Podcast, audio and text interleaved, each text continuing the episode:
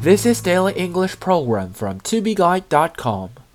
The term for today is take something for granted. Grant is spelled G R A N T. Take something for granted 意思是认为什么什么是理所当然的。Don't take your life for granted. Don't neglect it either. 既不要想当然的生活，也不要忽视它的存在。Don't take your life for granted. Don't neglect it either. We tend to take our own gifts for granted, often hardly noticing them.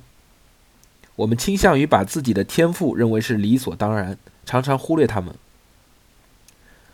We tend to take our own gifts for granted, often hardly noticing them.